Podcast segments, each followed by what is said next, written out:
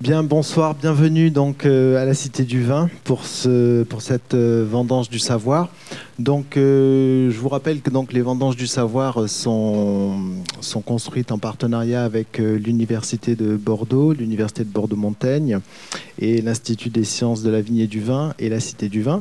Il y a eu une soirée inaugurale le 14 octobre dernier on a accueilli euh, Philippe Claudel, euh, écrivain, qui nous a lu un très beau texte qu'il avait créé pour l'occasion. Et vous pouvez retrouver ce podcast sur le site de la Cité du Vin. Il est en ligne. Il le sera bientôt aussi sur le site de l'ISVV. Donc ce soir, euh, on continue ces vendanges et donc on a le plaisir d'accueillir donc Gilles de Revel qui est à côté de moi et qui est l'instigateur quand même de ces vendanges du savoir. Donc euh, on est très heureux de, l'accueillir pour ce, pour ce premier rendez-vous finalement, cette première conférence euh, qui démarre. Donc Gilles est professeur d'onologie à l'Institut des sciences de la vigne et du vin. On va avoir une conférence d'environ une heure, trois quarts d'heure, voilà, 45 minutes. Puis après, il y aura un échange avec vous. Donc, je ferai circuler le micro pour prendre vos questions. Voilà, donc on vous souhaite une bonne, euh, bonne conférence. À tout de suite. Merci Philippe. Bonsoir à tous et merci d'être venus si nombreux. Euh, si nombreux pour euh, cette première conférence qui est en effet donc une conférence d'un cycle long et qu'on espère très long avec bien entendu notre partenaire de la Cité du Vin. Les vendanges du savoir sont un concept nouveau à l'université. C'est un concept de euh, véritablement de transfert des savoirs au niveau du public, du grand public. Et c'est une des missions que l'on a en tant qu'universitaire. C'est une des, missions, parmi d'autres bien sûr, la mission de formation, la mission de recherche, mais c'est également la mission de médiation, la mission de transfert d'un savoir et des savoirs. Alors, euh, nous sommes à la Cité du Vin et c'est pas pour rien que nous sommes ici dans ce bâtiment euh, magnifique, dans cet amphithéâtre euh, très grand. C'est pour accueillir le plus de monde possible et c'est une belle réussite pour la conférence de la conférence de Philippe, mais également on espère une, une série de conférences où on aura autant de publics et autant de publics divers. Alors le, la cité, la, cité, du Vin nous accueille, mais nous espérons aussi, euh, bien entendu, avec la Cité du Vin, aller en ville, euh, aller ailleurs, aller dans d'autres endroits, d'autres endroits où on accueillera aussi un public, un public divers, un public différent peut-être, un public peut-être moins au fait également de ce qui se passe dans la culture du vin à Bordeaux et dans la science nous espérons euh, véritablement euh, lancer un véritable cycle de conférences, de transferts, de discussions avec le grand public euh, dans une idée que la science, les scientifiques doivent également s'emparer des problématiques de la société. Vous en entendez parler, et si vous êtes là, j'imagine qu'évidemment, vous en êtes très conscient. mais je pense, et nous pensons, avec toute l'organisation du, des vendanges du savoir, nous pensons que nous avons également à intervenir dans la société et ne pas laisser forcément qu'à certaines personnes, certains médias, euh, à parler du vin et à parler des problématiques autour du vin. Alors évidemment, les vendants du savoir s'intéressent au vin et il s'agit de faire parler les scientifiques qui travaillent sur le vin, qui travaillent dans les sciences énologiques, qui travaillent dans l'ensemble des sciences euh, qui, qui existent à l'université et évidemment également les sciences humaines et sociales. Euh, c'est une grande idée de l'ISVV. L'ISVV a été créé pour véritablement avoir un institut multidisciplinaire, un institut qui s'intéresse à toutes les sciences et à tous les supports scientifiques pour le vin et qui, doit véritablement enrichir notre connaissance du vin. Donc les vendanges du savoir sont exactement euh, la même idée. C'est une véritable, euh, véritable, une idée multidisciplinaire en tout cas, ou en tout cas qui s'enrichit de la multidisciplinarité des euh, différents acteurs. Alors, euh, nous avons donc euh, ouvert une très belle, par une très belle conférence. Philippe l'a rappelé, euh, la conférence de Philippe Claudel le 13 octobre dernier. Mais nous avons donc une idée d'aller ailleurs et de faire différentes conférences, différents débats. Et évidemment, on essaiera de vous avertir le plus possible grâce évidemment au pouvoir de communication de la Cité du Vin et également au pouvoir de communication des différentes universités, universités Bordeaux-Montaigne, Université de Bordeaux, et dans le cadre également de tout ce qui est le faire savoir des acteurs et euh, des recherches de l'ISVV. Alors, juste avant de commencer la, conférence, je, rappellerai, vous, vous, avez, je pense, un flyer dans votre pochette euh, qui rappelle et qui donne les dates euh, des différentes conférences de cette première année, je dirais, l'année 2017, qui est une véritable année entière de ces vendanges. Ces vendanges donc, euh, vont commencer très, très rapidement puisque le cycle est maintenant euh, lancé. C'est les premiers mardis du mois. Et le premier mardi du mois, au mois de janvier, ben, c'est très tôt. Euh, c'est le 3. Et euh, je vous invite à mettre ça dans votre agenda, dans vos plaquettes, parce que euh, le 3 janvier, on sera à peine euh, sorti des fêtes. Et de temps en temps, on oublie un petit peu qu'il y a aussi éventuellement des, conférences à la Cité. Et en tout cas, il y en a une le 3 janvier. Donc je vous invite à évidemment écouter, venir écouter mon collègue Michel Fijac sur le Bordeaux, un vin noble. Je ne vais pas lister toutes les, les, conférences, mais regardez bien, la diversité, elle est là, elle est affichée au mur. Euh, nous, avons eu la volonté véritablement d'interroger les scientifiques sur une grande diversité de sujets qui va de la, euh, santé, le vin et la santé, jusqu'aux euh, problématiques, évidemment, les problématiques sociétales des pesticides, du réchauffement climatique, mais également parler de littérature et du vin.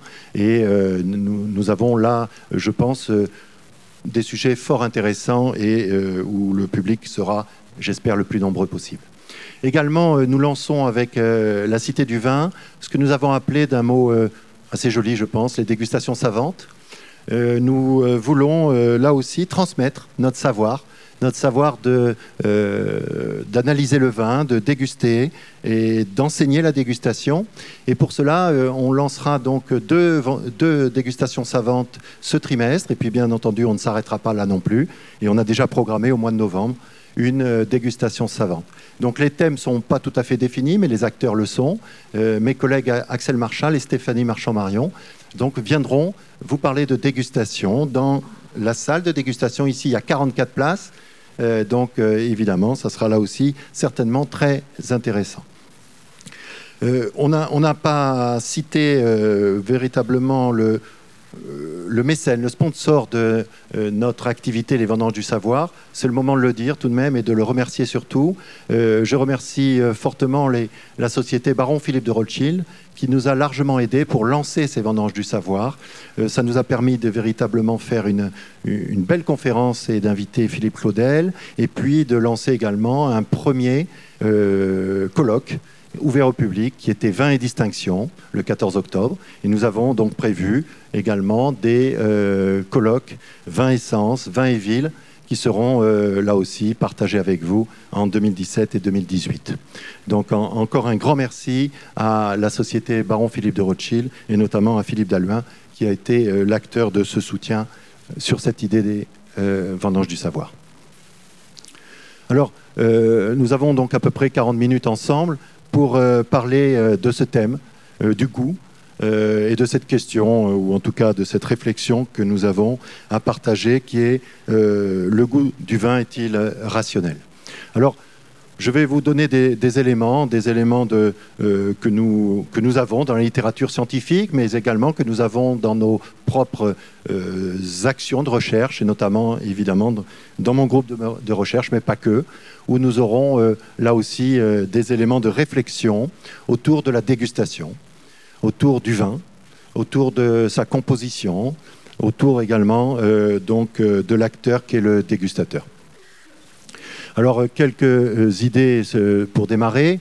nous avons véritablement une, idée de plus en plus scientifique, de plus en plus réfléchie sur la dégustation à partir des années 70, avec des, personnes comme Émile Pénaud, comme Vedel, comme l'Église, un peu partout dans différentes universités, qui vont véritablement mettre en place une véritable dégustation dans le sens scientifique du terme, c'est-à-dire analytique, qui vont en donner les, euh, paramètres, qui vont en donner également les limites, euh, qui vont l'associer à, également, bien entendu, euh, le vin, sa composition, sa qualité, et également de d'enrichir finalement l'énologie, d'une part qui avait été sans doute un peu oubliée par le passé, c'est-à-dire la dégustation.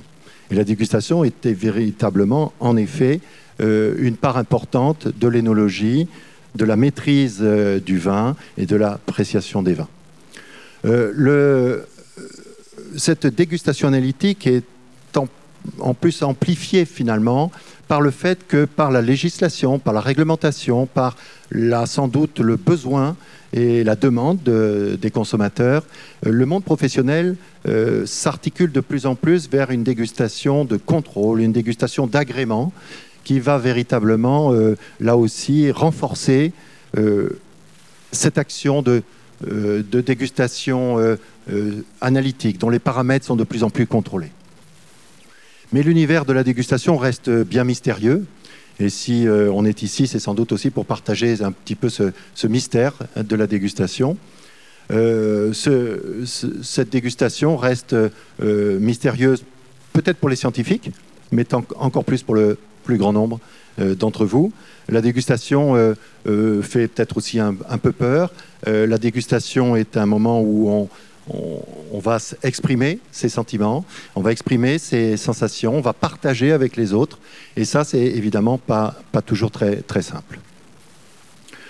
Également, euh, je pense que euh, dans les années les plus récentes, le vin n'est plus simplement un, objet, euh, un, objet scientifique, c'est un objet de plaisir, c'est un objet culturel, c'est un objet de plus en plus partagé. Et euh, évidemment, avec les technologies modernes de l'informatique, des, réseaux, euh, on voit une accélération de ce partage, de cet intérêt du grand public sur le vin. Et, ça nous, évidemment, ça nous questionne également, ça nous met euh, également dans une autre époque, peut-être une, époque qui fait évoluer également l'époque, la grande époque des années 80-90, qui a véritablement permis de rationaliser la, dégustation d'un point de vue euh, euh, scientifique. Alors, euh, une des premières questions qu'on se pose souvent, c'est, en tout cas nous, on se la pose tous les jours, c'est la question du rapport entre la composition du vin et finalement la, la, dégustation, son aspect sensoriel, son goût finalement. Hein. Est-ce qu'il y a un rapport simple entre la composition et le goût euh, perçu par les dégustateurs, commenté par les dégustateurs? Également, euh, pouvons-nous identifier euh, des molécules qui correspondent exactement à l'arôme du vin, au goût du vin? Cette question, vous vous la posez peut-être, mais nous, on se la pose tous les jours. Et tous les jours, dans nos laboratoires, où nous avons des chercheurs, des doctorants, des jeunes chercheurs, ou des plus vieux, qui essayent de, définir la qualité du vin par sa composition, se pose la question également finalement de l'intérêt euh, d'en connaître euh, la composition fine, la composition presque euh, complète du vin. C'est une, question qu'on se pose très souvent et si on se la pose, c'est que évidemment, on a là aussi largement relativisé cette information.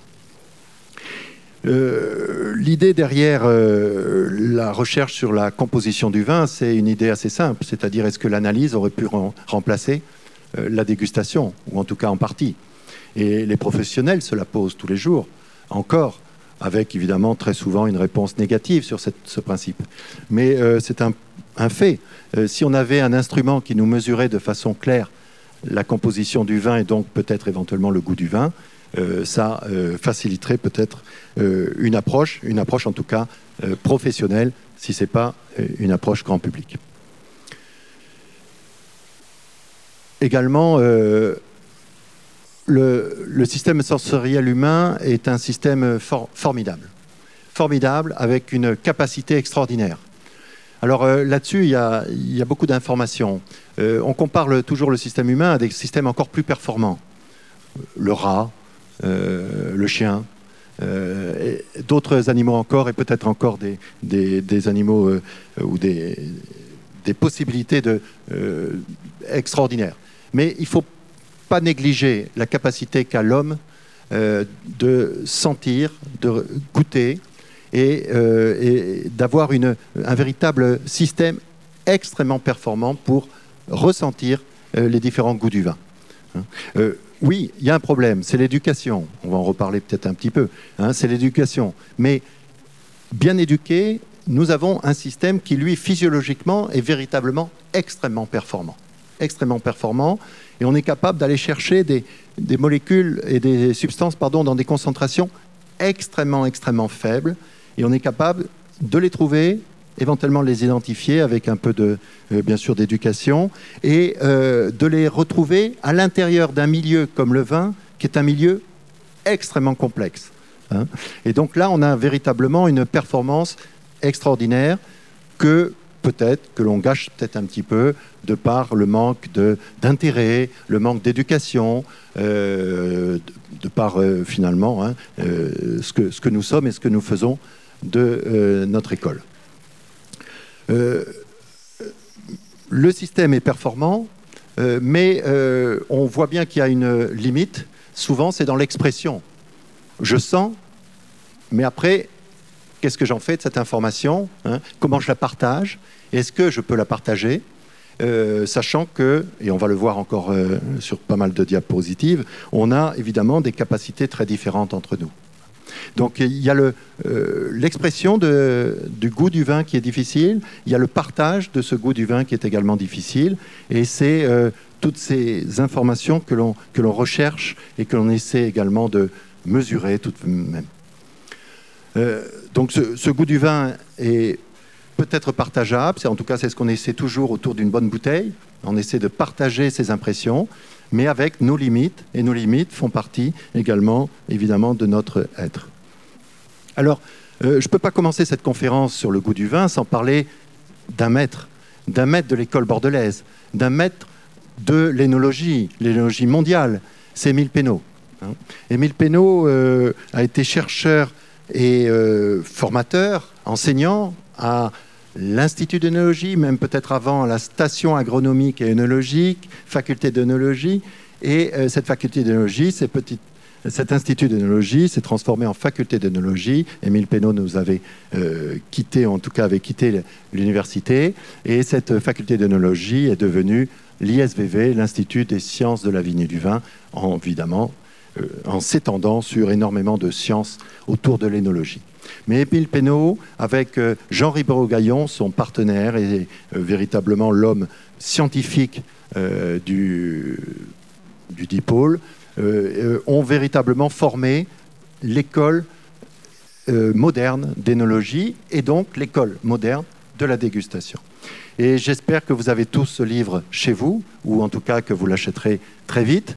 Euh, l'historique, c'est Le goût du vin à droite, 1980, hein, avec euh, euh, donc le, livre magique. un livre magique parce qu'Émile Pénaud donc va véritablement mettre en place par écrit la dégustation moderne, va nous décrire le goût du vin et tous les aspects du goût du vin, et je vais énormément m'en inspirer parce que c'est toujours d'actualité. Mais euh, le, goût du vin va évidemment être aussi un moment médiatique, un moment important, où euh, les chercheurs sortent et, présentent leurs résultats. c'est des, résultats qui vont passionner le grand public, passionner également certains médias. Et, et Émile Pénaud sera un, vraiment un porteur d'histoire, un porteur d'informations euh, qui sont de base très scientifiques, mais tout à fait accessibles de par sa belle langue, de par son écrit. Et je vous invite à véritablement acheter euh, ce goût du vin, de, vous, de le lire. Euh, peut-être que la dernière version est un peu trop scientifique, elle est un peu trop analytique, on peut la laisser tomber, mais si sur Internet vous arrivez à, acheter encore le, premier le goût du vin, euh, première édition. Je vous invite à l'acheter, de la trouver et euh, de, la lire. Et puis si jamais vous n'arrivez pas à l'acheter, je vous invite à venir à l'ISVV. On a la plus belle bibliothèque de Bordeaux et vue sur les vignes. Et vous avez là, évidemment, tous ces livres qui sont à votre disposition. La bibliothèque est libre, gratuite, et vous y serez très bien pour lire ce genre de livres. Euh, ce livre donc est véritablement euh, euh, un livre de science, un livre également d'art, bien entendu, puisque la dégustation, c'est également une partie très artistique. la jaquette nous dit que ce livre offrira aux professionnels les moyens de rendre la dégustation la plus objective possible et d'enrichir leur vocabulaire. Nous sommes là, en effet, dans une, force et une, idée d'objectiver au maximum la dégustation, tout en donnant évidemment les limites euh, de cette euh, objectivité. Alors, euh, nous sommes, en introduisant cette, conférence, nous sommes là dans, la, dans le contraste. D'un côté, on a Émile Pénaud qui nous objective la dégustation, qui nous rationalise la dégustation, qui nous informe le plus scientifiquement possible. Et puis on a Émile Pénaud, reçu apostrophe. J'espère que certains, ou certains l'ont évidemment écouté, mais certains peuvent également le retrouver euh, sur euh, euh, Internet. Et le 2 décembre 88, formidable conférence, c'était la enfin conférence, pardon, deuxième interview de d'Émile Pénaud, la première quelque temps avant pour Le goût du vin, la deuxième pour Le vin et les jours, à lire passionnément, c'est passionnant. Euh, Bernard Pivot est interrogé, vous connaissez l'émission euh, sans doute, ou en tout cas vous avez quelques souvenirs, je parle pour les plus anciens. Les autres iront sur Internet, regarderont apostrophe. Alors Bernard Pivot a un peu changé, comme nous tous, mais euh, vous, le, retrouverez. Alors pourquoi je, parle de cette séance historique? Parce que Bernard Pivot, il s'en excuse maintenant beaucoup lorsqu'on l'interroge sur cette apostrophe. Il a un peu piégé Émile Pénaud. Il a présenté un vin, des vins, et il voulait, simplement euh, faire plaisir à Émile Pénaud. Et puis, euh, il a présenté un vin qu'Émile Pénaud connaît bien. Il était consultant. Émile Pénaud était un consultant mondial, mais bordelais, bien entendu. Il a présenté un Aubryon. Et Émile Pénaud, et ça, je crois que c'est une leçon pour tout le monde, Émile Pénaud ne l'a pas retrouvé. Il n'a pas, retrouvé son vin, il n'a pas su euh, euh, donc euh, décrire ce vin, enfin retrouver le nom de ce, vin. Et c'est une véritable leçon d'humilité, bien sûr, sans doute, et il a été peut-être un peu froissé de cette séance, mais je pense que pour nous tous, c'est une véritable leçon. la dégustation, c'est compliqué, la dégustation, c'est difficile. La dégustation, même les plus grands maîtres, et Dieu sait s'il en était un, peuvent avoir des moments de doute, avoir des moments de difficulté, et voire même, euh, pourquoi pas, se, tromper. Hein, euh, en dégustant. Et donc, euh, c'est aussi le message d'aujourd'hui. c'est un message de simplicité hein, vis-à-vis de la dégustation, vis-à-vis des vins. nous avons certainement de temps en temps, et souvent peut-être même aussi, hein, des difficultés à vraiment bien cerner ces, éléments qui sont des éléments objectifs, les molécules sont là, hein, mais pas forcément très euh, faciles à, reconnaître. Donc, euh, je vais euh, maintenant rentrer un petit peu dans le vif du sujet en regardant un petit peu les éléments d'objectivité que sont la composition du vin, la structure du vin, la composition des odeurs, des arômes du vin, la composition des goûts du vin. cette, cette composition, elle est forcément une composition analytique. Hein. Pour cela, nous avons euh, donc des systèmes, des méthodes d'analyse qui nous permettent d'identifier toutes ces molécules, de les quantifier. C'est un élément important également. Et euh, cette analyse, finalement, euh, c'est une très grande aide aux vinificateurs. C'est une aide véritablement tous les jours. C'est un diagnostic permanent qui va exister pour le dégustateur pour le, vinificateur et pour le professionnel. Et puis, il y a des éléments de subjectivité. Des éléments de subjectivité où, finalement, euh, l'instrument de mesure du goût du vin, de la qualité du vin, est un instrument de mesure beaucoup, plus, beaucoup moins objectif, plus subjectif. Il est issu de la qualité de, chacun. Émile Pénaud euh, le dit dans, même si ce n'est pas très, euh, très politiquement correct, euh, mais c'est très expressif. Euh, Émile Pénaud nous dit que l'empire de la saveur a aussi ses aveugles et ses sourds. Euh, nous sommes tous, et c'est ce que je vais essayer de vous montrer un petit peu, nous sommes tous un peu aveugles et un peu sourds par rapport à la composition du vin, par rapport à nos sens hein, du, goût. également, la dégustation repose sur un postulat qui est un postulat qui, qui n'est pas tout à fait correct, de l'identité de, des réactions physiologiques de toutes les personnes aux mêmes sensations. Si je vous donne un vin, est-ce que nous répondons de la même façon sur la qualité de ce vin, sur est-ce que nous avons les mêmes outils pour parler de ce vin et pour euh, en, discuter? Euh, là aussi, euh, évidemment, c'est un, postulat qui, pose question quand on connaît un petit peu le sujet. Alors, un petit détour vers la composition du vin. évidemment, je reconnais quelques têtes dans la salle et quelques têtes qui ont suivi ces cours et qui connaissent l'énologie, mais je m'adresse évidemment au plus grand nombre. Euh, sachez que euh, nous travaillons beaucoup sur la composition du vin. La composition du vin, je vais prendre un, aspect olfactif, d'abord parce que c'est celui que je connais le mieux, euh, parce que c'est mon domaine de recherche, mais c'est également aussi un élément très très important de la qualité du vin, la partie odorante, odoriférante. Hein. nous connaissons à peu près dans les laboratoires de recherche ou d'analyse plus de 800 composés qui permettent d'identifier l'odeur du vin. Donc nous avons des moyens extrêmement performants hein, pour mesurer cette, euh, euh, qualité euh, analytique. Ces molécules sont des molécules volatiles qui peuvent s'échapper du vin, que l'on peut donc capter par notre nez pour pouvoir les sentir et les décrire. Toutes ces molécules sont de nature très, très différente, bien entendu. Euh, certaines sont très odorantes, d'autres beaucoup moins. Et nous avons là une énorme, capacité odorante magnifique dans le vin. Ces euh, arômes, on a une, façon rationnelle, encore une fois, de les euh, décrire, de les cataloguer. Et nous, nous, appelons les molécules, nous les classons selon leurs origines, l'arôme du raisin, l'arôme variétal, l'arôme de la fermentation, l'arôme fermentaire, et puis l'arôme de l'évolution, l'arôme du vieillissement, en comptant bien sûr ce vieillissement qui commence déjà dès l'élevage du vin. Donc nous avons là des euh, molécules qui sont de plus en plus euh, connues, précises, qui peuvent commencer à nous expliquer vraiment tous ces éléments de la composition du vin.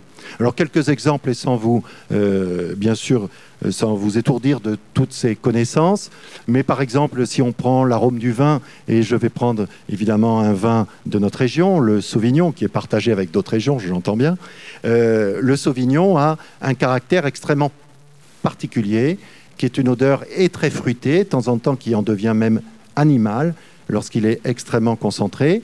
Toutes ces molécules euh, qui, vont nous expliquer un petit peu cet arôme très très particulier du Sauvignon. Ce sont des molécules que nous avons fini par découvrir, et notamment par toutes les recherches euh, de l'Université de Bordeaux, et notamment euh, des recherches du laboratoire et des actions de Denis Dubourdieu.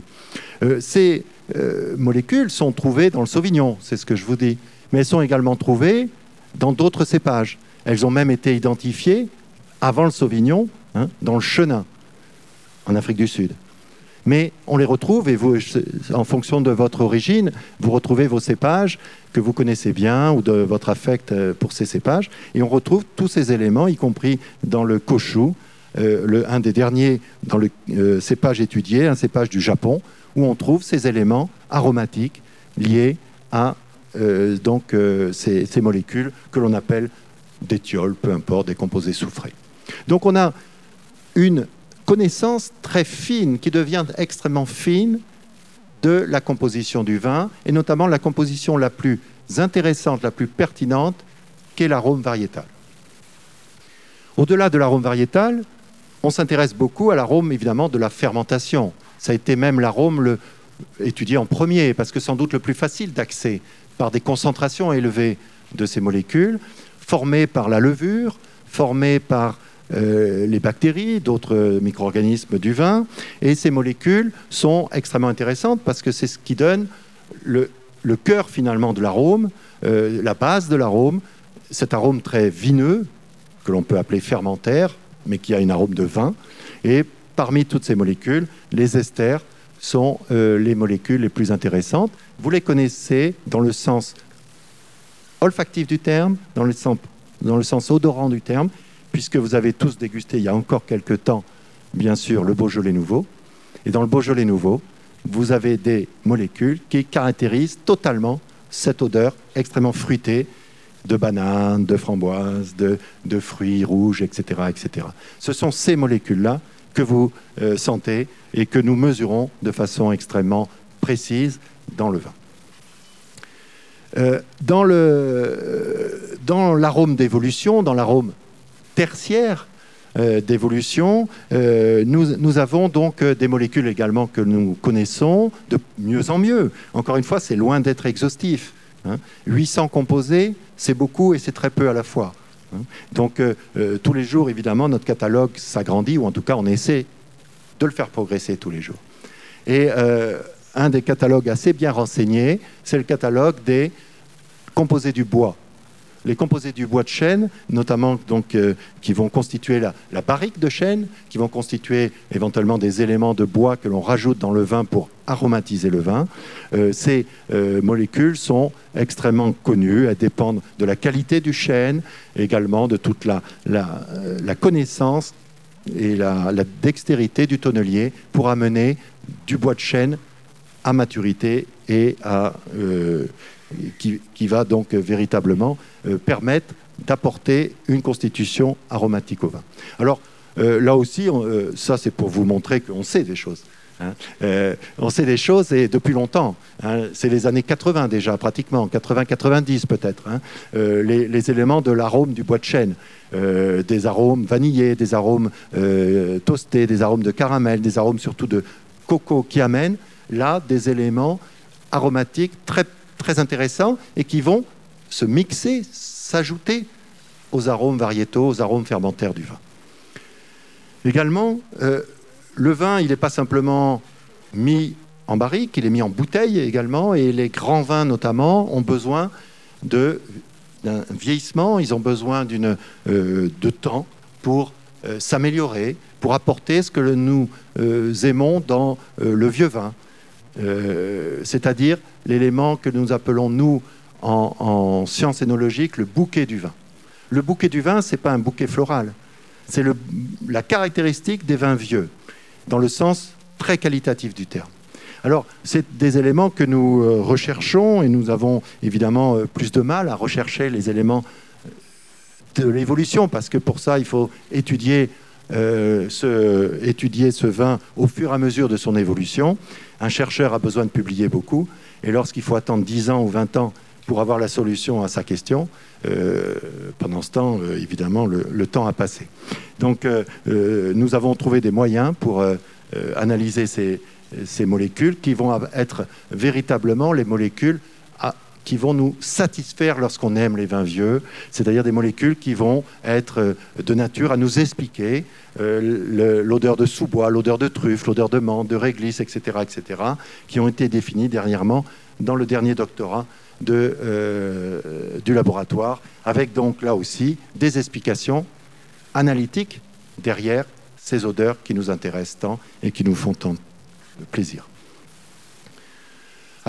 Je ne pouvais pas, évidemment, vous parler de composition sans vous parler de temps en temps des, mauvais, des mauvaises molécules ou des molécules qui nous embêtent bien. Et évidemment, à tout seigneur, tout honneur, euh, celui dont euh, la molécule dont, euh, le goût est, est, le plus défectueux, ou en tout cas celui qui nous embête le plus, de par sa fréquence d'apparition.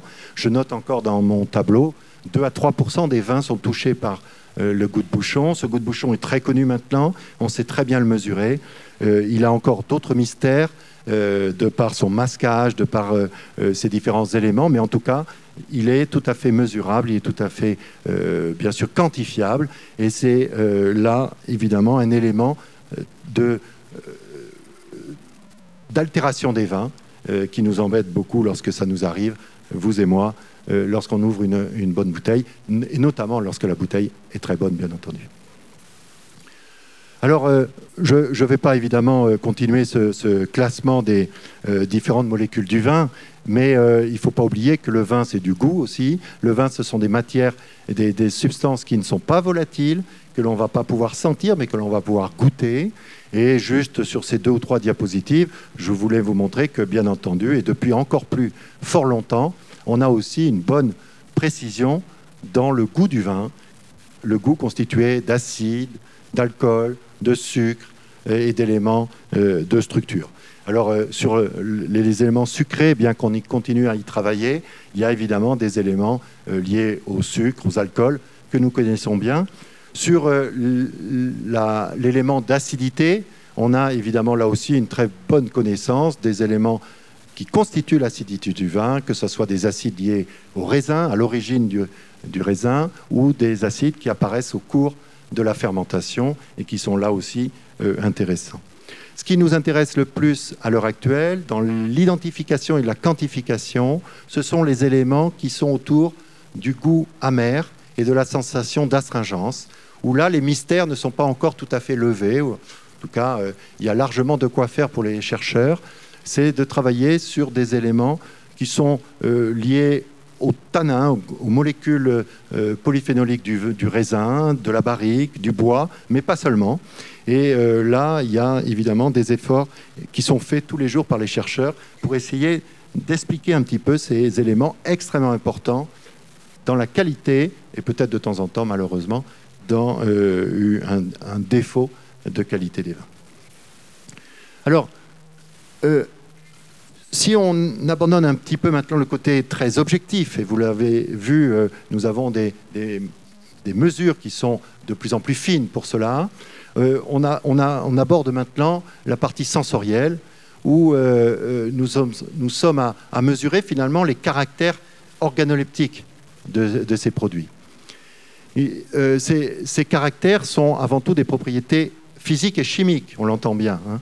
Mais ces, propriétés euh, sont bien sûr mesurables, mais vont nous intéresser sensoriellement à partir du moment où on a un cerveau qui va permettre d'exprimer ces caractères. Hein. Euh, le, Émile Pénaud nous dit que ces propriétés ne deviennent organoleptiques qu'au moment où nous les percevons par les organes de nos sens. Gilles Sicard, qui travaillait avec nous, euh, qui est une, personne qui est spécialisée, un chercheur spécialisé dans l'olfaction, nous dit il n'y a pas d'odeur dans la nature. Pour sentir, il faut un nez, mais il faut un cerveau aussi. Donc, on a véritablement là une transformation d'un message chimique en un message sensoriel à partir du moment où il y a et un nez ou une langue pour capter et un cerveau pour percevoir. Hein, pour transformer finalement cet élément de chimie hein, en un élément contextuel, un élément euh, donc sensoriel. Alors, euh, nous avons euh, évidemment une batterie de sens très intéressants et d'organes qui vont nous permettre de, préciser tout, cela. Et donc, on a une capacité sensorielle extrêmement forte, visuelle, olfactive, gustative, sensitive, qui vont nous permettre d'avoir tous les éléments multisensoriels du vin et qui vont euh, nous permettre de justement faire ce, passage, cette transformation hein, d'une qualité chimique, physico-chimique en tout cas, vers une qualité sensorielle de euh, ces molécules et de ces arômes. Alors, euh, le dégustateur est, un élément important de cette dégustation. On le voit bien. Hein. Le cerveau du dégustateur, c'est lui qui va évidemment euh, être là pour euh, décrire ces, produits. Dans, la dégustation, il y a des éléments qui sont importants. C'est évidemment le dégustateur, c'est évidemment le produit, le vin, mais c'est également sans doute l'environnement, le contexte, Euh, qui vont être également interagir avec euh, euh, cette, cette réponse que va donner le dégustateur. je vais prendre quelques exemples issus des doctorats également de mon groupe de recherche qui vont nous amener à réfléchir sur le dégustateur, vous. Et si vous êtes si nombreux, c'est aussi pour ça, c'est que vous venez chercher des, des réponses sur votre propre capacité à sentir, sur votre propre fonctionnement, pour sentir ou pour goûter les choses. Hein. Et donc, quand on s'intéresse à chacun d'entre nous, évidemment, c'est euh, déjà une, explication dans euh, le discours de la dégustation. Alors, euh, premièrement, on va s'intéresser à la capacité du dégustateur. Cette capacité a, un paramètre fondamental, c'est la sensibilité de chacun. La sensibilité, c'est important, c'est un, un, des paramètres très très important et qui euh, nous questionne. Est-ce que je suis sensible? Est-ce que je suis plus sensible que mon voisin? Est-ce que je suis sensible à cette odeur, à ce goût? Mais pourquoi je ne suis pas sensible à, à celui-ci ou à celle-ci? Euh, donc, c'est également une, une, question importante. Alors, pour mesurer cette sensibilité, ben, on, a, on a un moyen sensoriel. C'est de mesurer ce qu'on appelle le seuil de détection, c'est-à-dire la concentration d'une molécule, d'une substance, à partir de laquelle on commence à la sentir, à la détecter. Ce seuil de détection est un élément extrêmement important en énologie, il est ailleurs important, mais en énologie extrêmement important, parce que c'est une première réponse à la question qu'on s'est posée tout à l'heure, est-ce qu'il y a un lien entre la composition du vin et, bien sûr, le goût ou l'odeur de telle ou telle molécule? Alors, ce seuil de détection, ben, on peut le faire, c'est une assez long, et si on voulait le faire pour la salle entière, euh, ça serait évidemment très long. Euh, on peut le faire pour beaucoup de personnes, on peut le faire également pour beaucoup de molécules du vin. Je vous disais, on en connaît à peu près 800 au point de vue olfactif, mais on en connaît également beaucoup en gustatif, et donc l'opération serait évidemment très longue, mais on est capable de le faire, et une étude a, a été faite euh, notamment dans tous ces travaux de, thèse sur la sensibilité d'un groupe euh, de, dégustateurs. Ici, je vous présente euh, une molécule du vin qui est très intéressante, très importante également, que l'on connaît bien à Bordeaux. C'est plutôt un défaut. C'est l'odeur de poivron, l'odeur végétale de nos vins de Bordeaux, par exemple, mais pas que. Euh, cette odeur de poivron a été euh, identifiée, elle s'appelle une pyrazine, et cette molécule nous intéresse beaucoup pour en connaître également, donc euh, d'un côté la composition, la concentration dans le vin, mais également la sensibilité des dégustateurs, et notamment, bien entendu, des dégustateurs professionnels qui sont en charge de juger les vins et de les, de les faire. Alors, Ici, vous avez euh, un premier euh, histogramme qui vous montre la répartition dans une population euh, de 150 personnes professionnelles, la répartition de la population. Et on retrouve ici une courbe que l'on connaît bien, une courbe de répartition d'une population, ce qu'on appelle une répartition normale, c'est-à-dire normale dans le sens que la plus grande partie de la population se retrouve au milieu de cet histogramme. Et puis, alors c'est-à-dire au milieu à peu près d'une sensibilité, ce qu'on pourrait dire à peu près moyenne. Et puis il y a deux populations très intéressantes. C'est la population extrême, la population des peu sensibles et la population des très sensibles. Hein? Vous imaginez bien pourquoi c'est intéressant, euh, soit lorsqu'on est en train de sélectionner un panel, soit évidemment lorsqu'on s'intéresse à, chacun d'entre nous. Hein? Est-ce que je suis dans cette partie, dans cette partie ou dans cette partie? Bah, globalement, je serai le plus souvent dans celle-ci, mais pas toujours. Certaines fois, je vais être là, sans doute, et peut-être là aussi. Alors, euh, nous pouvons le faire également dans les éléments gustatifs. Et là, je vous présente un, travail sur euh, l'acide tartrique qu'on avait fait. L'acide tartrique étant un des acides donc, euh, du raisin, du vin donc. Et on peut retrouver, alors c'est un peu plus grossier, mais enfin on peut retrouver tout à fait une, une répartition également à peu près classique, normal d'une population. Et puis maintenant, on peut essayer de faire ça, mais alors pour beaucoup de personnes, mais aussi pour beaucoup de molécules, beaucoup de substances du vin. Et euh, on s'aperçoit que bah, lorsqu'on regarde euh, ces euh, substances du vin, et Dieu sait si on les connaît chimiquement, mais on les connaît aussi d'un point de vue odeur. Hein, je vous ai mis quelques photos qui vous montrent un petit peu les odeurs de ces molécules. On a euh, une répartition qui est le plus souvent normale, et puis avec quelques exceptions, soit pour des raisons méthodologiques, soit pour des raisons liées spécifiquement à certaines molécules, et je vais y revenir tout à l'heure. Euh, lorsqu'on s'intéresse euh, à ça, on s'intéresse aux substances du vin, mais on peut s'intéresser à chaque personne, à chaque dégustateur. Et si on prend l'exemple de mon dégustateur ici présent, il est donc assez, assez sensible au euh, poivron vert, à l'arôme végétal du vin. Et maintenant, si on le regarde un petit peu sa sensibilité dans l'ensemble des substances du vin, on s'aperçoit qu'il va se balader, entre guillemets, hein, sur les différents histogrammes en fonction de sa propre sensibilité. Il est très sensible, il peut être peu sensible, il peut avoir une sensibilité moyenne sur les différentes molécules du vin. Quand on regarde ça, évidemment, ça nous interroge beaucoup sur la capacité qu'il a à sentir les substances du vin. Également, on pourrait s'interroger, alors je ne l'ai pas fait, mais on pourrait prendre une autre personne et voir un petit peu comment elle se comporte. Et évidemment, elle va se répartir différemment. Et pourtant, on va goûter le même vin et on va essayer de partager euh, euh, le goût de ce vin. Et on voit déjà qu'on a un instrument sensoriel qui a des capacités de sensibilité, en tout cas, différentes.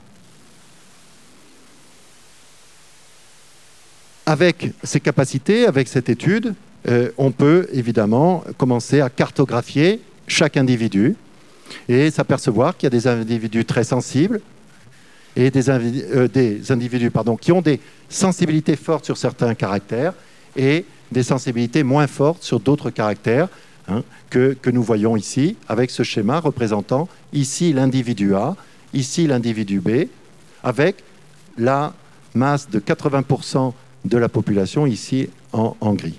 Donc on peut très bien comparer les différents individus et avoir une idée de la cartographie de sa sensibilité.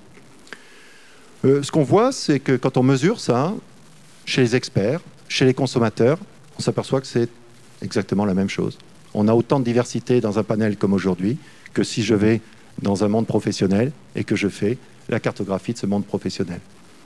Nous avons des difficultés dans certaines euh, sensations, sensibilités olfactives. Nous avons certaines forces, certaines capacités, et chacun d'entre nous a évidemment des capacités très différentes. En tout cas, on n'a jamais trouvé, bien entendu, ni un dégustateur parfait, qui a une capacité extrême partout, ni le contraire, sauf évidemment si on étudiait des personnes qui sont anosmiques, qui ne sentent pas, qui n'ont pas la capacité de sentir, mais si on reste sur une population euh, qui a des capacités moyennes, on ne trouve pas hein, de, de, personnes qui ne sentent rien, on ne trouve pas de personnes qui ne sentent de la même façon, donc il y a une très forte, très forte diversité. Chez les, les professionnels et dans le public de consommateurs. Et chacun d'entre nous peut alors, une fois qu'il a sa cartographie, mesurer ses faiblesses, ses forces, et donc se poser des questions, évidemment, sur les réactions qu'il a lui-même lorsqu'il goûte du vin. Je pense souvent le cas, et beaucoup d'entre vous ici présents m'ont déjà entendu dire cela. Euh, imaginons euh, un dégustateur professionnel, je prendrai l'exemple du sommelier, mais c'est juste parce que pour nous, dans la vie quotidienne, c'est très clair. On est au restaurant, on a un sommelier qui ne sent pas le goût de bouchon. Il ne le sait pas.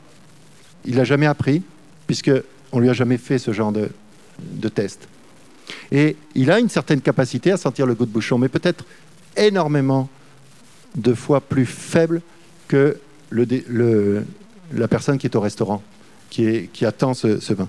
Il va y avoir un conflit, vous l'avez peut-être vécu, un conflit finalement entre euh, ces deux personnes.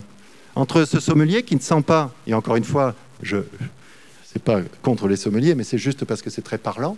Hein. Euh, ce sommelier qui ne sent pas le goût de bouchon et ce convive qui, lui, le sent extrêmement fort. Hein. Et là, il va y avoir une incompréhension totale, parce qu'ils ne parlent pas le même langage. Ils n'ont pas les mêmes capacités à sentir ce goût de bouchon. Donc, euh, évidemment que ça nous intéresse beaucoup et ça relativise également, relativise également pas mal euh, les discussions autour du vin et les les discussions et les commentaires que nous avons euh, entre, entre nous sur les vins. Également, euh, nous avons euh, mesuré les capacités, au-delà de la sensibilité, les capacités d'identification de ces molécules.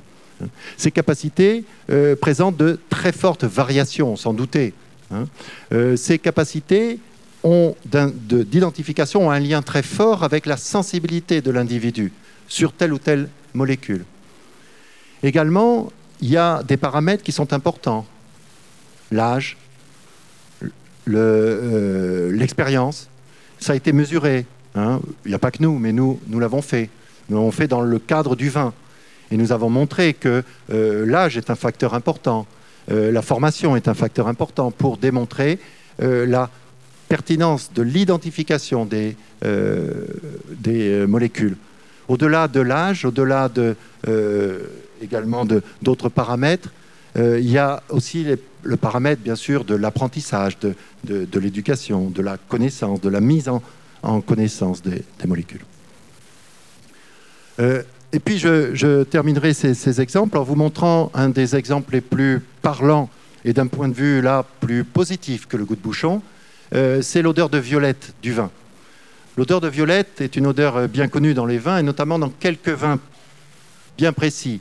Nous avons longtemps cru que c'était l'explication justement de l'arôme de violette du pinot noir ou de l'arôme de violette euh, de, tel ou tel Syrah ou de Grenache. Bon, il a fallu malheureusement montrer que on en trouvait partout, y compris à Bordeaux sur les Cabernets, les Merlots, voire même les vins blancs. Mais au-delà de cette déception, peut-être d'avoir enfin trouvé euh, l'odeur parfaite de, tel ou tel cépage, cette molécule est extraordinaire. Certains l'ont testée. Euh, c'est une molécule qui euh, présente une anosmie ou en tout cas une hyposmie, c'est-à-dire un manque de sensibilité très fort dans la population et très robuste, c'est-à-dire que l'on peut faire autant de fois que, l'on veut sur tel ou tel panel, on retrouve à peu près toujours la même scission, la même proportion. On a 40% des personnes qui ne sentent pas cette violette ou qui la sentent très mal. 40%, c'est énorme. Alors on a pire, hein, on a, on a d'autres euh, molécules, mais celle-ci est très parlante parce que ce n'est pas un défaut, c'est une qualité. Imaginez maintenant que nous avons tous le pinot noir à goûter ensemble. Il y a 40% de la population ici qui ne sent pas la violette. Comment nous allons discuter autour de la violette ensemble? Hmm? Alors, euh, heureusement, dans le pinot noir, il y a d'autres éléments. Mais en tout cas, cet élément-là, il va quand même être difficile à partager ensemble. C'est une molécule qui euh, montre également, du coup, en fonction de la sensibilité, des identifications différentes. La plupart du temps, les gens sensibles vont décrire de façon très... Euh, avec des caractères de floral, des caractères de violette, bien entendu, mais également de, fruits rouges, de framboises. Et puis les personnes peu sensibles seront beaucoup plus sur des arômes, si ils le trouvent, donc ils sont un peu sensibles, de poussière, de savon et même d'essence. Euh, donc euh, de la chimie. Donc véritablement, là également, c'est presque pire que de ne pas sentir, c'est-à-dire sentir des choses très différentes. Voilà. Euh, voilà un petit peu ce que, ce que l'on fait donc au laboratoire. Non seulement on fait de la chimie analytique, on va mesurer, on va quantifier, mais on fait également, bien entendu, une étude sensorielle qui nous intéresse énormément pour en connaître un petit peu l'histoire. Alors, évidemment, une fois qu'on a dit ça, des sensibilités différentes, des capacités d'identification différentes, on a là forcément aussi des capacités à extraire l'information du vin différente. C'est ce qu'on appelle en science la segmentation. C'est-à-dire qu'on va avoir des difficultés plus ou moins importantes d'extraire des informations pertinentes du vin dans ce, ce flot d'arômes, ce flot de puissance aromatique qu'est le vin. Et les personnes qui seront sensibles, c'est le cas ici, à une molécule, par exemple ce qu'on appelle nous le phénol, c'est-à-dire l'odeur animale du vin, auront une capacité à extraire cette information, alors que la personne qui est peu sensible aura quasiment pas de vision sur cette molécule, pas de commentaire à faire sur cet arôme, pas de détection à faire sur cet arôme. Et c'est là où, évidemment, ça relativise aussi les difficultés que nous avons à commenter donc euh, euh, les vins ensemble et euh, à les partager. je ne l'ai pas dit, mais je vois que j'ai marqué sur ma diapositive pas de typologie dans la population. C'est un élément que je n'ai pas dit tout à l'heure. Nous n'avons jamais retrouvé de type de population. C'est-à-dire que nous n'arrivons pas à classer la population en différents groupes de sensibilité.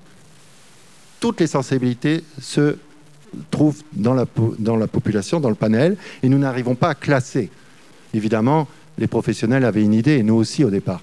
Si on avait pu classer la population, après, on faisait ce qu'on voulait. On en prenait un de chaque, ou on prenait que les sensibles, ou que les non sensibles, etc. C'est impossible. On n'a jamais réussi à faire une véritable typologie de la population professionnelle ou même des consommateurs. Voilà, et au-delà de ça, euh, on peut évidemment progresser. Je ne vais pas commenter trop euh, longtemps parce qu'on m'a déjà fait signe qu'il fallait qu'on termine rapidement tout de même si on veut avoir aussi des, questions et des réponses, ou en tout cas tenter de répondre à quelques questions. Euh, on peut apprendre, on peut progresser. On peut progresser bien sûr en éduquant, les dégustateurs. On l'a montré, on l'a montré de façon très pertinente, et on peut véritablement améliorer sa, euh, capacité à sentir et sa capacité à identifier les différentes molécules du vin. Voilà. Euh, donc on voit que euh, lorsqu'on parle du goût du vin, on a d'un côté une certaine subjectivité, c'est le cas de tout ce qui concerne le sensoriel. Le goût est subjectif parce qu'il dépend du sujet, et on a vu que le sujet avait des capacités euh, différentes. Les capteurs sont différents, les seuils sont différents. Euh, bien sûr, au-delà de, ça, la culture, l'éducation, l'histoire de chacun va également être des éléments de subjectivité, de différenciation, hein, des éléments qu'il va falloir là aussi euh, discuter lorsqu'on regarde un petit peu la sensibilité des gens et la facilité à commenter ou pas les vins. D'un autre côté, on voit qu'il y a des éléments d'objectivité, hein, notamment euh, la composition du vin. J'ai essayé de vous faire partager cette idée que nous connaissons de mieux en mieux euh, la, partie euh, chimique du vin, les concentrations, les concentrations, les diversités du vin, mais que l'analyse, on l'a dit, ne permettait pas hein, de définir la qualité propre du vin, de définir le goût du vin le euh, Pénaud définissait la qualité du vin dans son livre euh, donc du goût du vin. La qualité d'un vin est l'ensemble de ses qualités, c'est-à-dire de ses propriétés qui le rendent acceptable et désirable. Hein. Euh, nous avons là les éléments évidemment de progression de nos recherches sur le dégustateur. ce que je n'ai pas dit, et je vais le faire très très rapidement, c'est évidemment le contexte aussi de la dégustation. On a parlé du produit, on a parlé du dégustateur, mais autour du produit du dégustateur, on avait cité le fait qu'il y avait également l'environnement de cette dégustation. L'environnement de cette dégustation, euh, ça peut être lié véritablement au vin, comme la température du vin, qui est certainement un des facteurs le plus important. Et je partage avec vous, en tout cas je veux vous faire partager cet élément fondamental dans la dégustation et dans l'appréciation des vins, la bonne température du vin pour tel ou tel vin. Et ça, c'est quelque chose qui est extrêmement important, évidemment, pour la qualité même du vin. Ça va en, modifier énormément la richesse olfactive et en modifier énormément la qualité de la structure en bouche, hein, de l'astringence du vin, dans la sécheresse du vin, dans l'acidité du vin perçu. Euh, également, donc tout ce qui concerne euh, les gaz, la présence de gaz, l'effervescence dans les champagnes ou les mousseux, etc., etc. Et puis également, euh, finalement, la position du vin je parle de position du vin en dégustation un peu analytique, scientifique, mais on pourrait évidemment euh, partager avec euh, vous la position du vin avec tel ou tel plat, telle ou telle séquence de dégustation, bien entendu, plus conviviale. Également, euh, les conditions de la dégustation, c'est les conditions qui, vont en modifier fortement la réponse du dégustateur. Hein. c'est son environnement quant à au moment de la dégustation, l'ambiance de la dégustation, hein, l'éclairage de cette dégustation, euh, également l'objectif de la, dégustation, les informations que reçoit le dégustateur. Le dégustateur, c'est un, être qui est extrêmement influençable. Vous pouvez, quand vous organisez une dégustation, vous pouvez pratiquement mener votre dégustation jusqu'à pratiquement la réponse que va vous donner le dégustateur, en fonction des informations que vous lui donnez le dégustateur va récupérer énormément d'informations e- extérieures au vin. Et ces informations, il va s'en servir pour le guider, mais de temps en temps pour véritablement le détourner même de ses sensations propres dues à la composition du vin. Donc ça, il faut bien prendre en compte tout cet environnement extrêmement important et souvent négligé. C'est normal. Euh, ce qui nous intéresse, c'est cette belle bouteille qui est devant nous et ce joli verre qui est, à déguster. Euh, l'imagination est telle que pratiquement, si on imagine sentir quelque chose dans un vin, on va véritablement le décrire comme tel. Euh, quelques éléments euh, très très rapides et sans doute trop rapides pour parler, mais juste pour vous montrer l'influence que peut avoir le dégustateur. Ici, un travail également de Sophie Tempère sur l'influence qu'a une odeur sur une perception de l'acidité d'une solution. Ici, on compare alors l'acidité de l'eau, peu importe, niveau 10, avec euh, l'acide citrique, évidemment, vous êtes tous euh, conscients que si on met de l'acide citrique dans l'eau, c'est acide. Mais euh, ce qui est très intéressant, c'est de mettre un arôme de citron. Et vous voyez que, alors, le dégustateur va nous dire que la solution est acide, alors que c'est de l'eau. Hmm. également, évidemment, si on ajoute à, à cet acide citrique cet arôme de citron, la sensation acide sera renforcée. C'est très multisensoriel. Hein, le cerveau, il va gérer toutes les informations qu'il a. Hein, donc, y compris évidemment des informations olfactives pour en traduire éventuellement une perception euh, gustative. Également, quelque chose qui a été euh, un des gros travaux euh, d'une équipe multi, multi-origine, Gilles Moreau, Frédéric Brochet, donc, sur l'impact d'un colorant sur le discours du dégustateur. ce, euh, jeu qui est très facile à faire et qu'on fait souvent avec les étudiants, que vous avez peut-être fait vous-même dans différentes euh, activités, euh, c'est de voir jusqu'où on peut tromper finalement le, dégustateur. Alors bien sûr, ce sont deux chercheurs qui sont allés beaucoup plus loin que de juste montrer que le dégustateur peut être influençable par un élément de la couleur. Ils sont allés évidemment travailler beaucoup plus sur, le questionnement de cette, euh, interrogation. Mais on voit là que euh, le dégustateur est très influençable. Et si on colore un vin blanc, ce vin blanc va être décrit avec euh, des éléments de, fruits rouges, alors que ce même vin, extrêmement préservé pardon, de, de sa couleur, donc présenté jaune, va être décrit par des fruits jaunes. Également, euh, un exercice aussi euh, euh, assez simple qu'il ne faut jamais faire entre amis, et surtout avec les propriétaires, c'est de truquer l'étiquette du vin pour en voir un petit peu le résultat. Et ça, c'est quelque chose que l'on fait évidemment avec tous nos étudiants, c'est de leur montrer là aussi la relativité de notre discours de dégustation. Et donc là, vous avez la répartition des notes d'un groupe de dégustateurs sur le même vin, l'un dans sa bouteille de cru bourgeois, et l'autre dans une bouteille, donc avec son étiquette de premier cru classé. Et on voit bien la répartition qui euh, va vers la note positive, la note euh, supérieure, dès que euh, l'étiquette change, et avec une répartition assez impressionnante, puisque les, les, personnes extrêmes des deux côtés sont, justement à, l'extrême, extrême droite et extrême gauche.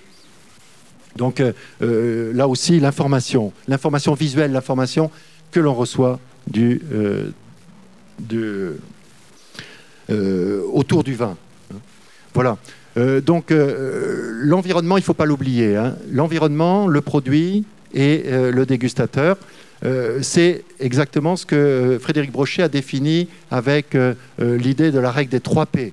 Hein. La perception d'un vin, c'est lié au produit, vous en êtes évidemment conscient, et c'est pour cela qu'on s'intéresse au vin mais ça dépend de la personne, et j'ai essayé de vous montrer un petit peu quelques limites, et ça dépend également de l'environnement, de la place, finalement, hein, euh, de, ce, produit dans la dégustation. Et euh, toute sa thèse était pour euh, définir que, et, montrer que le goût du vin est vraiment dans la tête du dégustateur, hein, et non pas simplement dans la bouteille, présent dans les molécules de ce vin. Voilà. Alors, quelques, idées aussi à partager ou à poursuivre. Euh, le, goût absolu, vous en êtes conscient, il n'existe pas. Hein. le goût absolu n'existe pas, y compris chez les plus grands dégustateurs, y compris chez les plus, grandes, les plus grands critiques. Hein. le dégustateur parfait non plus n'existe pas et nous avons des capacités différentes vous avez des capacités, j'en ai, nous en avons, et nous n'avons pas tout à fait les mêmes, mais euh, nous avons largement de quoi satisfaire notre capacité à décrire les vins. Euh, évidemment, euh, derrière la description, le dégustateur il recherche tout d'abord un plaisir. Hein, la dégustation, c'est une science, mais c'est un art aussi. Et il a le droit de dire ce qu'il a envie de dire. Il a le droit de commenter le vin comme il a envie de le commenter. le dégustateur, il a le droit de ne pas aimer ce vin, comme en tant que euh, spectateur, il a le droit de ne pas aimer tel film ou de ne pas aimer Picasso ou au contraire d'adorer Picasso. Hein. Euh, nous avons une information à donner aux autres, c'est l'information que nous donne euh, finalement hein, le plaisir ou pas justement de ce vin. également, et en tant qu'éducateur, en tant qu'enseignant, formateur, on peut dire que tous les goûts sont dans la nature mais euh, évidemment, on peut également euh, se former. Hein. On peut également euh, s'informer, mais également se former. Et nous avons pratiquement le devoir de se former pour déguster. nous avons des capacités d'amélioration, nous avons des capacités à mieux comprendre le vin, nous avons des capacités à rentrer, je dirais, dans la prescription de la genèse de ces vins. Euh, les grands vins sont à partager, mais les grands vins sont évolutifs. Et c'est bien sûr ce qu'en feront les prescripteurs, ce qu'en feront euh, les vinificateurs, mais c'est aussi ce qu'en accepteront les consommateurs.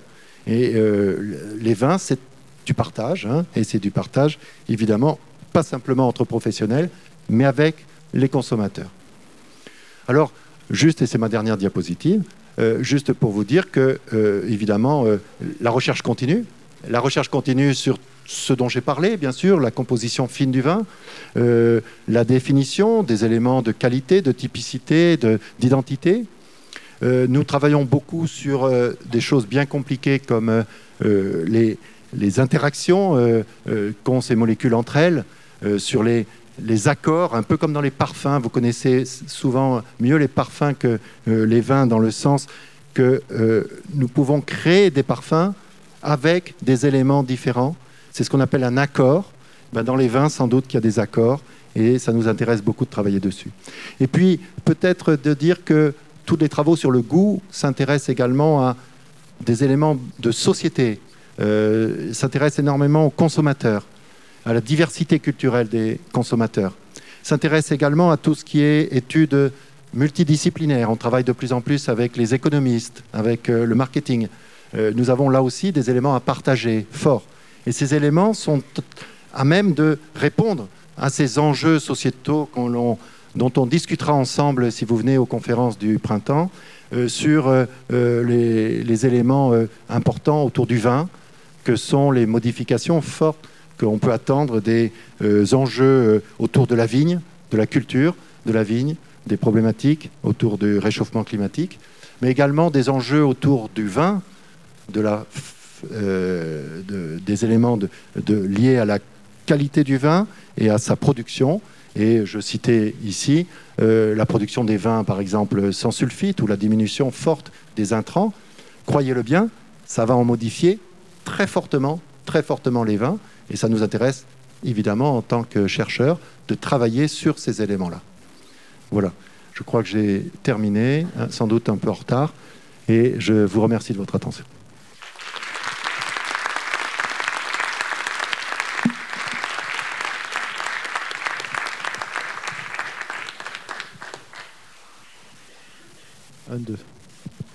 Alors on va prendre quelques questions. Ouais, ça marche. Alors le, relevez le bras, voilà.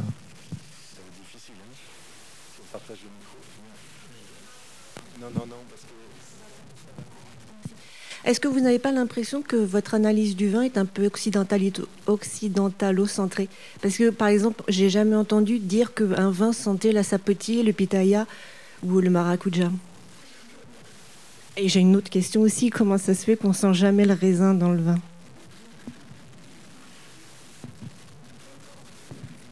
Alors, euh, tout à fait exact, c'est très clair. Euh, la, recherche euh, à Bordeaux est très occidentalisée dans euh, ces concepts, mais nous nous intéressons beaucoup, et c'est ce que j'ai marqué dans ma dernière diapositive, sur la diversité culturelle. Euh, nous nous intéressons, et notamment avec l'école du vin, du CIVB, et nous travaillons à l'heure actuelle sur un, descriptif euh, asiatique du vin. le, début de l'histoire commence ici, nous avions les acteurs ici, mais ça reste très centré, en effet, sur une culture occidentale, pour l'instant. Mais c'est ouvert aussi aux chercheurs des autres régions. Hein. il faut qu'ils s'emparent de ce vin et qu'ils décrivent aussi le vin à leur façon et non pas d'essayer d'imiter toujours notre culture. Parce qu'en fait, on a exporté nos vins et on a exporté notre culture avec. Hein. Oui, euh, l'échange est déjà difficile entre nous, j'ai essayé de vous le montrer, et l'échange va être difficile également, bien entendu, et difficile de temps en temps, et c'est très très remarquable. Nous avons fait les mêmes tests, si vous voulez, présentés ici, avec des euh, personnes de cultures différentes. Évidemment, les, résultats n'ont rien à voir au point de vue euh, description aromatique. le vin sent assez peu le raisin, c'est pas toujours vrai. Il y a quelques exemples. Peut-être que le plus simple, et vous l'auriez trouvé si j'avais le temps de vous questionner, c'est le muscat. Le muscat est véritablement le, euh, le, vin qui sent le raisin. Et vous avez tous goûté du muscat, vous en goûtez encore un petit peu, il en reste dans les étals. Vous goûtez le muscat raisin et vous avez l'odeur et le goût, en tout cas l'odeur, l'arôme du muscat. Alors il y a quelques exemples comme ça. Hein, mais euh, c'est vrai que la fermentation, le processus fermentaire, va véritablement transformer les molécules du raisin. Et euh, donc, une grande partie sera transformée, différent. Mais c'est le vin que nous adorons, c'est pas le raisin. Bonjour, moi j'avais une question ici. Oui, oui, je vous ai. Ah, c'est bon. Est-ce que vous pensez que ce serait possible de faire du mouton Rothschild de synthèse, par exemple? Alors là, la réponse est très facile. Non.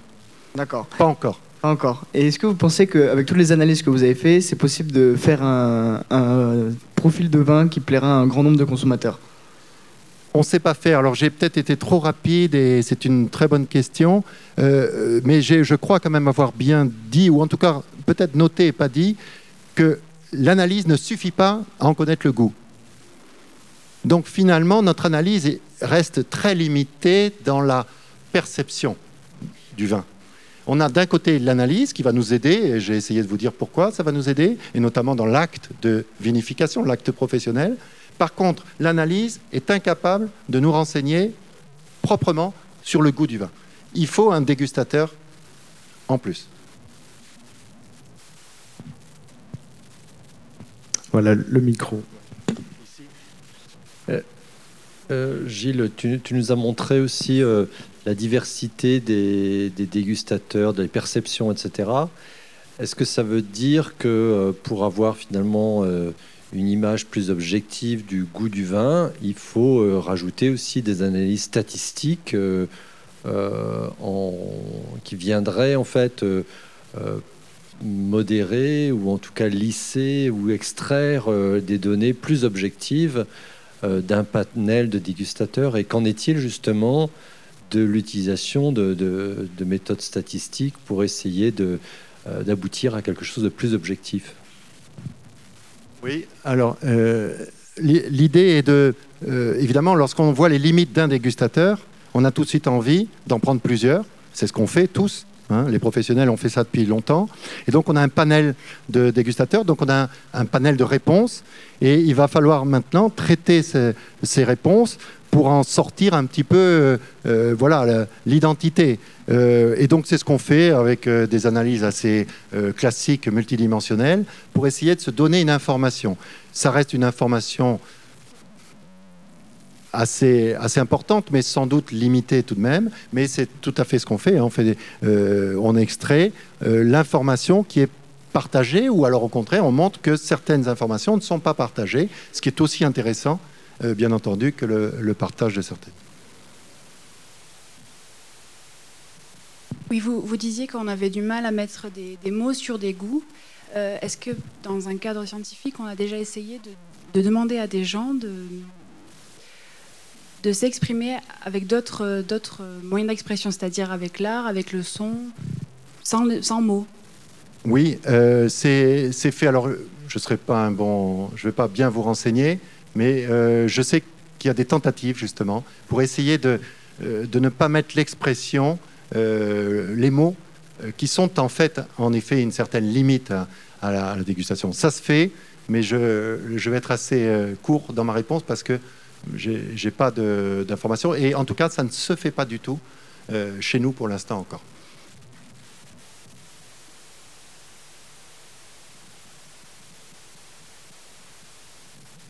Bonsoir. J'ai une question au niveau justement de la capacité à pouvoir analyser un goût ou une odeur que l'on ne perçoit pas. Je suis moi-même sommelier. Vous avez fait allusion justement au goût de bouchon. Moi, je suis hypersensible et euh, j'ai été formé donc à la dure. Bah oui, ça tombe bien. J'étais formé à la dure justement sur le fait de ne pas sentir dans mes débuts et euh, mon chef sommelier, un de mes pères, m'a fait mâcher des bouchons et tous les vins bouchonnés étaient pour moi. Je peux vous garantir que maintenant j'y suis très sensible.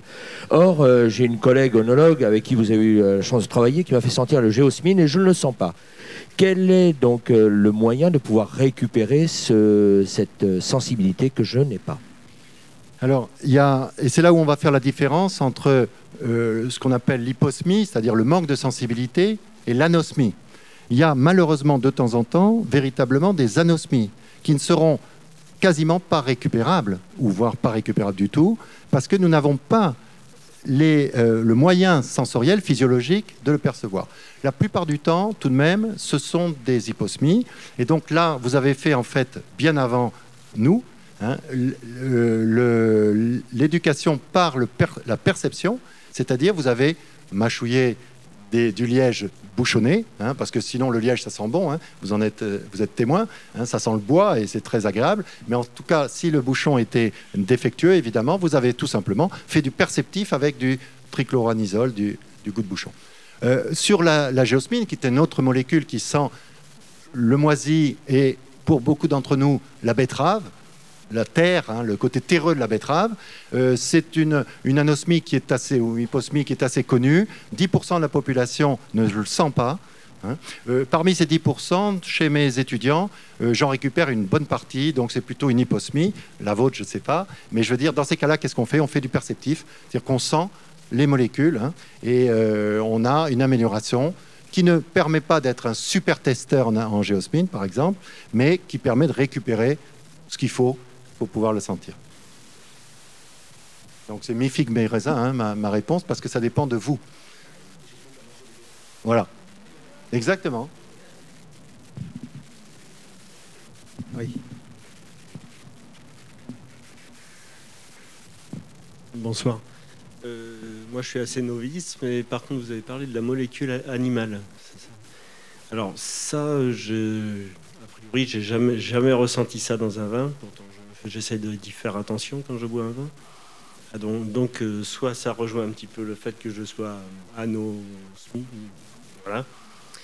Ou alors, est-ce que vous auriez des, conseils ou des pour, que j'essaye de, le ressentir ce- cette molécule, parce que franchement, de souvenir, j'y ai jamais. Vous avez jamais. Vous m'écoutez pas, hein Vous avez jamais goûté un vin de Bordeaux? Euh, C'est une molécule qu'on connaît bien, malheureusement, euh, qui a été étudiée fortement hein, ici à l'école bordelaise, euh, à l'ISVV. C'est une, molécule ou un ensemble de molécules qui a cette sensation. Alors, animal est un, descripteur global. Si on veut préciser le, descripteur, c'est le côté écurie, cheval. La, la selle, la selle qu'on enlève sur un cheval qui vient de courir. Hein, ce côté très, très cuir, en fait. Mais pour certaines personnes, c'est absolument pas ça. C'est totalement euh, pharmaceutique. C'est totalement euh, l'encre de Chine. Donc, en fait, ce qu'il faut faire, c'est mettre le nez, je dirais, ou le doigt dessus. C'est-à-dire qu'il faut partager, en fait, il faut éduquer. Après, une fois qu'on l'a senti, malheureusement, on le sent très très bien. Je dis malheureusement parce que tout, souvent, c'est alors euh, finalement quelque chose qui vous gêne parce que justement vous le percevez. Donc c'est un élément qui est très fréquent dans les vins, très fréquent malheureusement dans les vins de Bordeaux, euh, et qui est un élément d'altération de, niveau qualitatif du vin. Donc euh, pensez au cheval, euh, ça peut être une bonne. Sinon, dès qu'il y a le cirque Pinder qui vient ou le cirque, vous allez là où il y a des éléphants. vous allez dans la cage de l'éléphant ou à côté, et là, vous allez vraiment sentir ce que c'est que le phénol volatile. Est-ce qu'il y a une autre question là? Oui.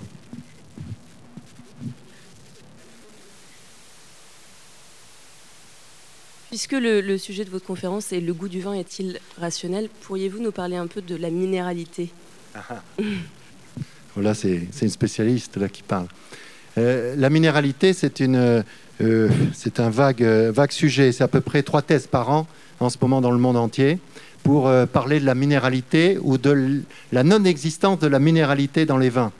Euh, la minéralité, c'est une odeur, on, l'imagine, à peu près euh, qui ressemble à quelque chose qui pourrait être le silex que l'on vient de, briser ou que l'on vient de choquer. C'est quelque chose qui pourrait ressembler à un élément lié à l'acidité du vin. hein. C'est souvent là le, le fait, l'information première sur un descriptif qui serait la minéralité, c'est souvent l'acidité du vin. Le plus bel exemple, c'est le Chablis. hein. Le Chablis, c'est un vin qui est extrêmement tendu, extrêmement acide, et dont la minéralité est totalement partie prenante de la description du vin, vrai ou pas vrai. hein. Euh, après, l'explication des vinificateurs ou des viticulteurs est souvent un peu euh, sympathique. hein. C'est-à-dire que c'est le sol qui est euh, crayeux, hein, qui fait passer l'odeur du sol dans, la bouteille. Alors ça, c'est évidemment totalement faux. hein. Euh, mais euh, il y a des molécules, il y a des odeurs, il y a voire même du goût, qui nous rappelle, nous fait penser à quelque chose qui ressemble à la minéralité. Alors après, il y a des grandes discussions autour de la réalité de la minéralité ou pas. hein. Euh, moi, j'en suis pas de toute façon un défenseur absolu. Moi, j'utilise le terme de minéralité.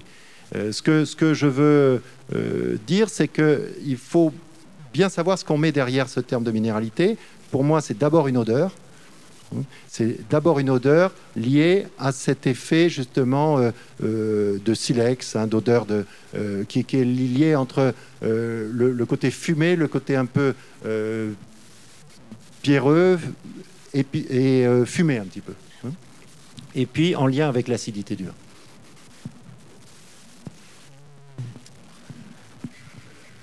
Attends, j'y vais. Non, non, mais ça.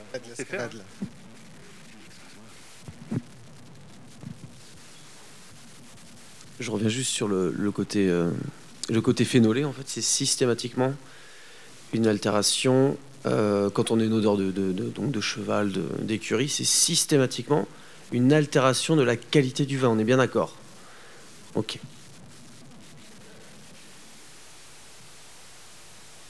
Oui, c'est oui et c'est oui toujours. Mais euh, c'est une grande discussion tout de même avec les professionnels. Euh, ça a longtemps été euh, considéré comme l'archétype de l'odeur du lieu, l'odeur de, de la région, l'odeur du cru, l'odeur de l'appellation. hein. Le problème, c'est que cette molécule, elle apparaît dans tous les types de vins. Vous pouvez en avoir à Saint-Émilion dans ce cru, mais vous pouvez en avoir en Australie, en Argentine, en Côte-du-Rhône ou n'importe où ailleurs. Pourquoi? Parce que ce n'est pas le raisin qui l'apporte, c'est une levure qui est une levure d'altération. C'est dans ce sens-là que c'est un défaut. Après, vous pouvez aimer, vous ne pouvez pas aimer, euh, chacun appréciera. Mais c'est une molécule qui est en fait un- une couverture, un masque à l'odeur de l'identité propre du vin et donc du cru.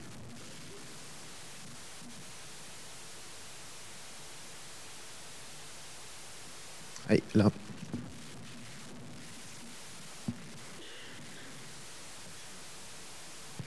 Oui, bonsoir. Est-ce qu'on pourrait imaginer qu'il y ait des gens qui ne soient sensibles à à un arôme uniquement avec le nez et pas avec la langue et inversement Et puisque vous avez déjà rencontré des personnes qui, ben voilà, qui, détectent des choses uniquement avec leur nez et pas avec leur palais, euh, est-ce qu'on peut dissocier les deux?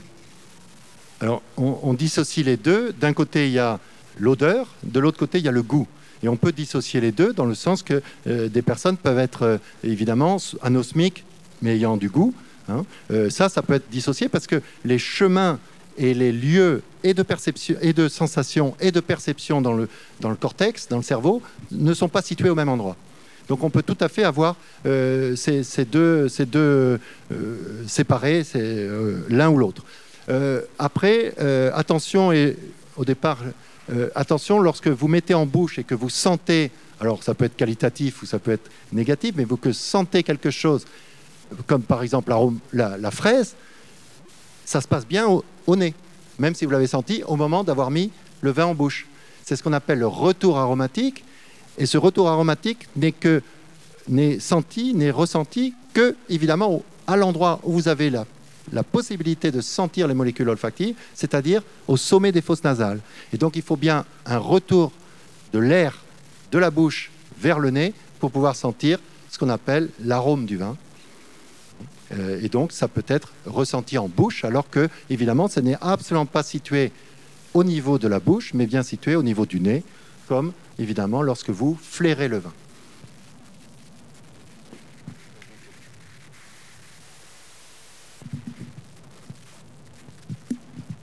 Bonsoir.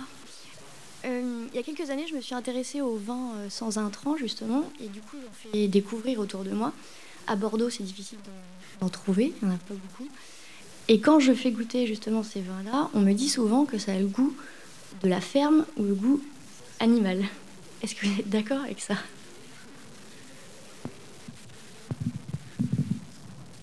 Alors, en tout cas, je ne sais pas si je suis d'accord, mais c'est très facile à expliquer, puisque euh, ces, vins sans intrants, et on les appellera comme ça, c'est très bien, même si ça fait sans doute un peu peur au public, euh, ces, vins donc sans ajout finalement de, molécules ou de substances qui permettent de stabiliser les vins, vont laisser finalement euh, une, microbiologie, une, une activité microbiologique assez importante. Et on va retrouver en fait ces éléments dont on parlait tout à l'heure, par exemple des levures qui sont des levures qui vont prendre la place un petit peu du reste des, euh, des autres micro-organismes et qui vont développer cette odeur. Hein, Donc c'est la même en fait. hein. C'est la même, simplement elle est exagérée dans, ce cas-là, pardon, dans ce cas-là, parce que eh ben, on laisse libre cours au développement de ces levures. Alors c'est pas obligé, mais ça peut être fréquent.